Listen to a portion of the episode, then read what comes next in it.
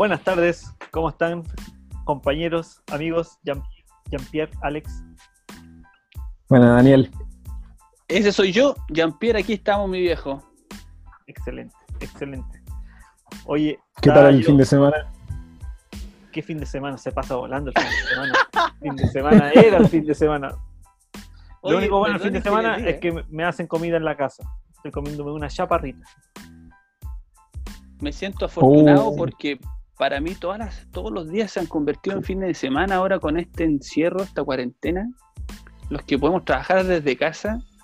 Siento que ha cambiado un poco la concepción del, del calendario. El otro día era feriado y no tenía idea. ¿Cómo me pasó lo mismo? Yo soy el único que trabaja, pobre idiota. Para mí, bueno, es que antes yo no trabajaba, entonces igual ha sido distinto trabajar. Para mí ha sido distinto trabajar. Daniel ha sido el, el único caso exclusivo que en, cuando todo el mundo estaba sano no trabajaba y ahora que hay pandemia empezó a Oye, trabajar. de hecho, mi contrato dice, eh, yo estoy trabajando por COVID, por eh, contingencia COVID, algo así se llama mi contrato. Entonces, No, y lo más chistoso es que le dieron salvoconducto para que fuera a trabajar, no puede no ir a trabajar. Sí, de hecho. Oye, el otro día andaba con el salvoconducto feliz de la vida yo en la noche y me fijé que duraba hasta el 6 de junio, estábamos como a la mitad de julio. Nunca me mandaron ¿Qué- la renovación. ¿qué hubiese, ¿Cómo hubiese sido tu, tu explicación Nada, me al- llevan preso, po, si te, te llevan nomás. Pero hubieses apelado al buen corazón del uniformado. Ando trabajando, le hubiera dicho. Nadie, nadie te cree. Como el otro día yo apelé al buen corazón de al buen corazón de, de los de la revisión técnica, ya les conté el otro día de eso. Sí, verdad, viejo. ¿ah? Y me tuvieron ¿Qué? compasión, pues me tuvieron compasión. Alex, ¿cómo hubieses tú, digamos, estás en la situación de Daniel sin salvoconducto y te pillan los uniformados? ¿Qué, ¿De qué manera apelas al corazón? Nuestros oyentes están Yo interesados diría- en yo saber. diría, mi cómo. cabo, mi cabo, si yo ando trabajando, mi cabo. Me soltaron tarde, mi cabo. No, yo soy muy cortado, yo no, no sé qué le hubiera dicho. La- una vez me pararon los carabineros, íbamos, andábamos de vacaciones y me pararon y iba a exceso de velocidad, acababa de, de adelantar a un auto, entonces obviamente iba rápido. No te creo. Y sí, me adelantaron, o sea, adelanté, iba rápido y me pararon. Y me dice, ¿sabe qué exceso de velocidad? Y yo no encuentro nada más que decirle que me estaban esperando para tomar once. Mira, pues. Excusa ¿Y eso, lo, y eso, lo, y eso, lo, eso lo justifica, dijo, para andar a exceso de velocidad? Claro, nada que ver. Creo que el- el- lo que yo siempre he querido hacer es algo que apareció alguna vez en una película, que es una película francesa llamada Intocable, que fue Oh, como sí. Amigos Verdaderos, y resulta que va el tipo, uno de los protagonistas manejando y el compañero lo para la policía y empieza a tener un ataque, botar espuma por la boca. Sí, me de- acuerdo. finalmente la policía termina escoltándolos para llegar a, una, a un hospital, pero era todo mentira. Hay que tener mucha personalidad para hacer eso, sí. No, hay que tener un copiloto bien Que te Cara de- apañe. Yo, cara de enfermo. yo voy con mi esposa y le digo, empieza a tener contracción, empieza, desmayate, no sé. Te pega. Es que me, me, me he visto guatón aquí Claro, no te metí en el manso problema. con no sé qué es peor, si tener que enfrentarse al policía o a tu mujer que al lado te mira con cara de... No hay salvoconducto que te salve de esto. De otra forma, voy a una urgencia. Igual te, te dejarían pasar o no. Tengo a alguien enfermo en la casa. Ahí está. Claro. Soy... soy Depende de la buena y- voluntad. Sí. Tengo, Oye, en un- ese tengo un- sentido- tengo un hermano carabinero, un clásico. No, no sirve ese Entre mal. familia, entre familia, no, no, no, no. Yo sabía que esto entre familia ¿ah? se arregla. No, mala, sí. Soy papá primerizo, voy, voy camino a la clínica, mi esposa está teniendo un hijo. Sirve. No, yo creo que ellos, que los carabineros están entrenados para, para detectar si tú estás asustado de verdad o estás mintiéndole. Porque yo creo que si estás asustado de verdad y tu cara lo demuestra, ellos te van a, te van a tener compasión. Y si soy canchero, Tam- No. no sé, depende ahí. obviamente no como nosotros, pero si fuera un canchero, Claro, puede no, ser. lo, ¿eh? no lo detecta. Tengo la sensación que las policías mujeres son más intuitivas en esto, así como hay quien dice que son más estrictas también, ¿ah? que no hay cómo sacarte un parte si es una carabinera. Un hombre ya por lo menos te puede entender. No, pero yo a mí me han parado carabineros y dan miedo, sí, dan más miedo que el hombre. eh, porque no, no hay que decirle, no, no sé. Es que yo creo que ellas es como la típica historia de que se han ganado su lugar ahí, en un, en un nicho de hombres. Entonces, como son más rudos. Me da En un idea. mundo machista. Claro, claro, el discurso, el discurso. Sí, ¿ah? está bien eso. ¿ah? Aunque yo creo que igual es donde más mujeres hay. Hablando así como de de trabajos donde Sí. hay mujeres, eh, la, la institución castrense. Ah, ah, ¿cómo estoy? Ah, no, pues esos son los militares, pues nada que ver. Traté de- Traté de sobresalir Traté de dárselas de culto. y no me salió. Yo pensé que era castrense porque es de los carabineros de Chiloé, de Castro, pero no, parece que no. Se me ocurrió otra, pero no la voy a tirar. Ah, ya. Oye, ¿cuál es el origen? ¿Cuál será el origen? Tú que ya pierdes un poco más letrado que nosotros, castrense. ¿No? No se te viene. ¿Qué cosa? ¿El origen de qué? De la ¿De palabra castrense? castrense, que a los militares se le llama todo eso. Vamos a buscarlo. No, no, creo que no sería nada de, de mí sin Google, así que hay que aplicar Google en estos casos. ¿eh? Carabineros sí sé que tiene que ver con las carabinas que usaban antiguamente, pero la institución castrense me tinca porque el primer general se llama Luis Castro. Castro. No, no tengo idea, ni sabía que eran castrenses. Ya sé, porque estos no gallos lo- te... Porque te castran, pues. ¿Cuándo has hecho eso? Jean-Pierre, ¿en qué mundo? Oye, perdón, siento aterrizarte a mí Estoy viviendo. ¿En qué mundo estás viviendo, por favor? Disculpen, pero están hablando con un adolescente post dictadura que creció con todas estas historias de la tortura que ocurría en Chile. Aquí está San Google al, al, al, a la ¿Cómo se dice? Al, a la ayuda. Al, Al rescate. al rescate, gracias. El término castrense, el término castrense proviene del latín castrum, que significa campamento. Así que el, el Acuñado por el general Aquiles Castro. Ya, pero ¿qué tiene que ver eso con la institución? ¿O acampaban ante los carabineros? significa campamento fortificado del ejército. El, el latín en plural. Ah. Entonces no es de los carabineros.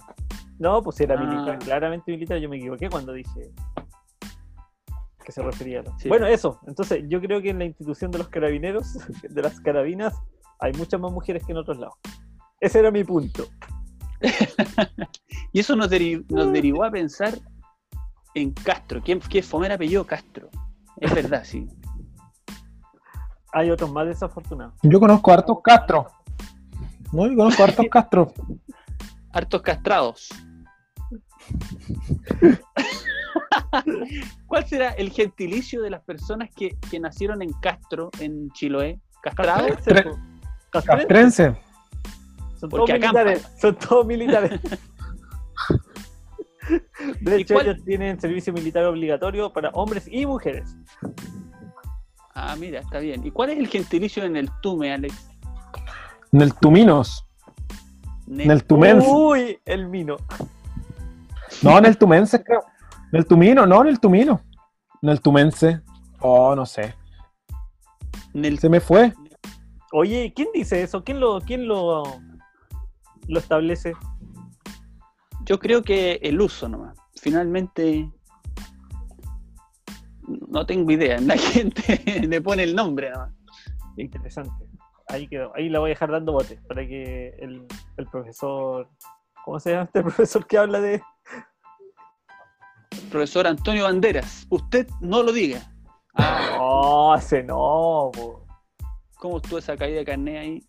¿Tú, tú te refieres al profesor Campuzano? Él, pues, Campuzano, tan conocido por capítulos como ese. Oye, a todo esto los profesores igual deben estar contentos de que le... O sea, son de los pocos que dejaron de trabajar, digamos, yendo al colegio y le siguen pagando. Pero igual están haciendo Yo creo- clases. Yo creo que se pone difícil para los profes que no manejan la tecnología. Hace poco vi un video de Puede en. Colom- en Colombia parece, que el profesor estaba haciendo su clase por Zoom y un alumno le dijo, profesor, no se escucha su micrófono, apriete alta F4. Y el profe dice, ah, ya, a ver, alta F4, pum, se fue. Entonces, en serio, entonces, debe ser difícil. pues. alumno, ese alumno va a recibir una beca. O sea, en, en mis tiempos, Hablaba con- le hace- Oye, ¿Qué? es ¿Qué? Sí, no, disculpe, dilo, el dilo. profesor, el profesor tiempo. evolucionó desde el, mic- desde el, el mimógrafo a- al Zoom. Claro, imagínate, eso estaba pensando, cómo ha ido cambiando el sistema educacional, pero en realidad estaba pensando cómo ha ido cambiando el tipo de bullying. Antes a los profes, claro, eh, le ponía ahí hay un, un- algo en la silla, ¿eh? la, la, la, la broma Una tachuela. No, pero eso es muy de carrusel, pues, eso es muy de carrusel. Pero si estamos hablando de cómo ha ido variando, ¿ah? le ponían Ya, pero- un globo en la silla y sonaba un pum. Eso, Ah, es de, eso es de película, yo nunca lo vi en mi colegio. Nunca le- a un profesor le pusieron algo. No sé de Yo qué barrio, no sé de qué barrio venías tú, que, que le hacían cosas a los profesores. En mi tiempo, Yo el profesor sab- era autoridad. en, en que en la época del Daniel el profesor le pegaba a los alumnos. No, no, no, no, no, no, nunca tan atrás. No. Yo, ¿Sabes lo que hizo una vez un profesor? Debo reconocerlo. eh, espero que no me esté escuchando la señorita Oriel. Todavía me acuerdo. O- resulta que hay un árbol que da como un frutito y es conocido como el peo alemán. Ah, sí, un clásico. Ah, sí, también. Entonces, un par de peos alemanes debajo del escritorio de la profesora era infalible. Fue espectacular. Uy, los alemanes se tirarían peos hediondos, ¿qué se llama así esa cuestión?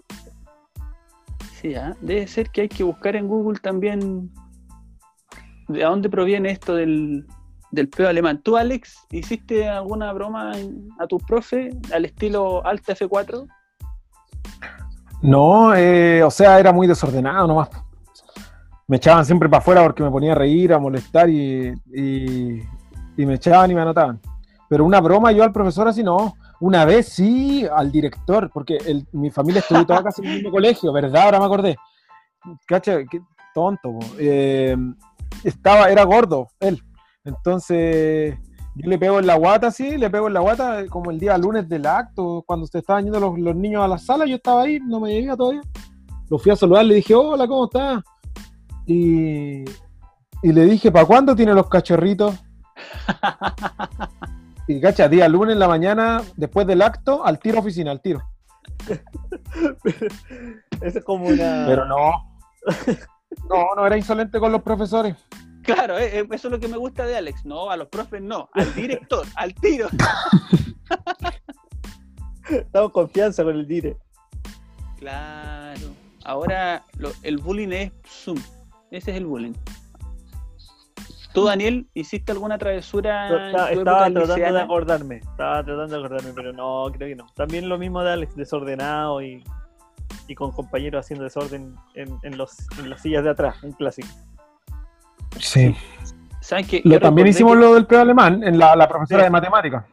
Pero entre varios, no solo yo. Ah, y la bombita de humo, eh, que se hacía con una pelota de ping-pong Ah, también, rota. también. Y eh, mentolatum. Sí, mentolato, un poco como para hacerla más, y un papel de cigarro. El, el papel yo lo hacía con el de Nicolo. Claro. oh, buena, el, buena. el siempre presente, pero nunca bien ponderado Nicolo, que valía 50 pesos. ¿ah? Ahora no Oye, sé cuánto vale. Y los cabros de Como ahora sa- 2.50. los cabros de ahora sabrán esas cosas, o ya no. Yo creo que sí, No. se van pasando de generación en generación. Sí. En ese- pero yo creo que en ese sentido el estudiante ha perdido esa picardía, porque antes más- con los pocos recursos que teníamos, pocos recursos teníamos que hacer algo. Hoy día ya no, hoy día es todo más tecnológico. ¿Sabéis de cuál me acordaba? De la naranja doble en el tubo de lapicera. No sé si la hacían ustedes. Ah, sí, sí. Como que agarraba presión y era un. ¡pa! Un, Sí, pues era como una pistolita chiquita. Sí, yo me acuerdo que lo que hacía era papelitos, papelitos así mojados y Sí. Una vez- con la tripa. Yo me acuerdo que la, la- estábamos todos haciendo una guerra de eso y, y la profesora anotó así como en la, en la. Se escribían anotaciones negativas. Y era como guerras de baba, puso. Y nos mataba el asesor, que llegó el director a leerla. Dijo, "No, ¿cómo puede ser posible que ustedes estén haciendo guerras de baba? Y hubo, que, hubo que explicar, pero nadie quería explicar y... Es que esa era la mejor parte. A veces la travesura no era tanto, pero al momento de leer la anotación era curioso. Así. Es como que alumno deja un peo alemán. Es como, ¿qué es eso? Explíquenlo. ¿Qué más hicimos? No. Sí, yo, Bueno, el- yo recuerdo que tenía una profesora bien nerviosa.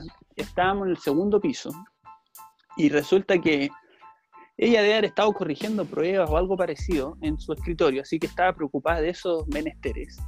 Y yo me fijé por la ventana que el auxiliar, el tío, siempre el tío, el, el de delantal azul, que andaba ahí limpiando, haciendo cositas, El tío. el tío del aseo, el tío del aseo estaba limpiando las ventanas del segundo piso con una escalera. Entonces él desde afuera estaba con una escalera y yo me di cuenta y pedí permiso a la profesora para salir, para salir al baño, no sé.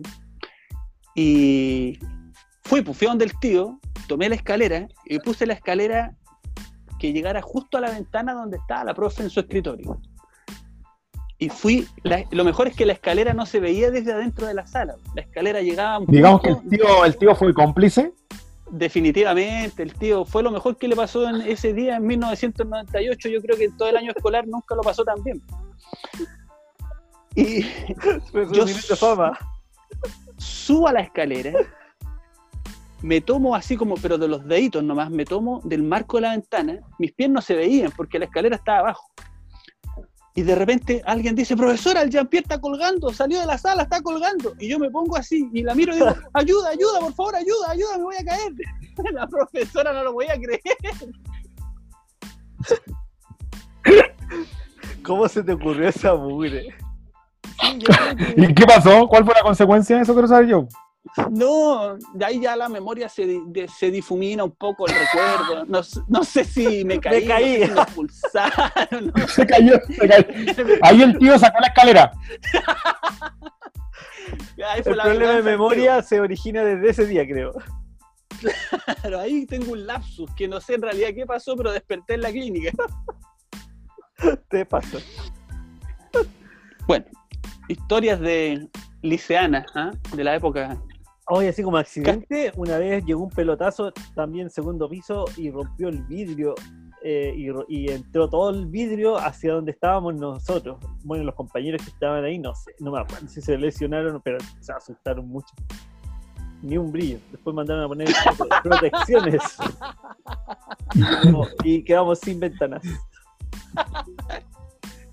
Después nadie quería sentarse ahí en el Nadie invierno quería porque sentar- entraba no, el frío. Claro. Colegios precarios. Oye, yo iba en un colegio, en un liceo en el centro de la comuna y entonces por ahí cerca, al, al ladito del colegio, se ponían muchos comerciantes que tiraban el paño, tiraban el paño y empezaban a vender. En ese tiempo, lleve el último cassette de Ricardo Arjona, ¿ah? entonces lleve el último cassette, el último cassette del Puma, pirata, se tiraban ahí un, Ah, no, si te van a con la- vender el original. Entendemos ya. Pierre. Nosotros, nosotros por la ventana mirábamos y de repente nos dábamos cuenta que, claro, salían todos arrancando porque aparecía la institución de... Castense. Entonces después, ya después nosotros éramos malos, pues, porque no venía nadie. Nosotros estábamos ahí y le gritábamos por la ventana, Chau, ya le gritaron. los pagos, los pagos, los pagos. Y salían arrancando los pobres. Y era mentira. Era como el cuento de Jaimito y el lobo. Oye, yo siempre quise vender cassette pirateado. Me acuerdo que mi papá se compró la radio que tenía los dos cassettes. Pero no tenía los Ah, originales, para grabarlo, para, para Sí. regrabarlo de un lado al otro. Pero no tenía los originales, pues así que el negocio nunca me, nunca me funcionó. Te faltó el capital inicial. Claro. Pequeño detalle, pero no grabáis de la radio directo, esperando la canción y apretáis rec. sí. Esperando que no saliera el Carolina tec. Oye, eran tiempos en los que uno escuchaba una canción que te gustaba y después no teníais Shazam, no teníais nada para saber cómo se llamaba la canción. Teníais que encontrarla por casualidad, o que otra vez. No, La- y si era, y si era en inglés, estáis estáis fritos. No, nunca más, viejo, ¿Cuántos nunca más la temas perdidos ahí? ¿Cuántos temas perdidos? Era la época de Por eso yo creo que hay algunos temas que a uno le suenan y no sabe por qué. Puede ser. Puede ser que están Lo en una parte y nunca de más la lo volví a escuchar. Era la época de las compilaciones en cassette. ¿Hicieron un compilado alguna vez? Así Sí, como, un clásico, un clásico. Oye, que son viejos, yo no hice nada de eso. Alex, y el cassette de inglés que te pasaban en el colegio era el que te traía así una cinta. Podía grabar como 190 minutos, una cantidad de canciones espectaculares. Oye, pero había que taparle los bordes arriba. Sí, la- sí. El- no o el papelito o el scotch. Sí, Claro. ese era el sello de seguridad. Oh, los abuelos. Pero, Alex, ah, ¿Tú no alcanzaste a hacer eso? del, del CD. Del CD, pero tampoco tenía Discman ni nada. po. Escuchaba la radio. En mi caso, la romántica, la FM2 y la festival. En AM. Oye, Festival. creo que todavía tienen vamos a la, tener que, vamos a tener que hablar de, de la música que nos, de la música que nos marcó. Porque estamos Ah. bastante distintos. Oye, eh, y de hecho ya estamos en el tiempo de terminar este podcast. Así que ya tenemos tema Bien, para el pues. próximo. Bueno, No. estamos hablando para el próximo. No se olviden.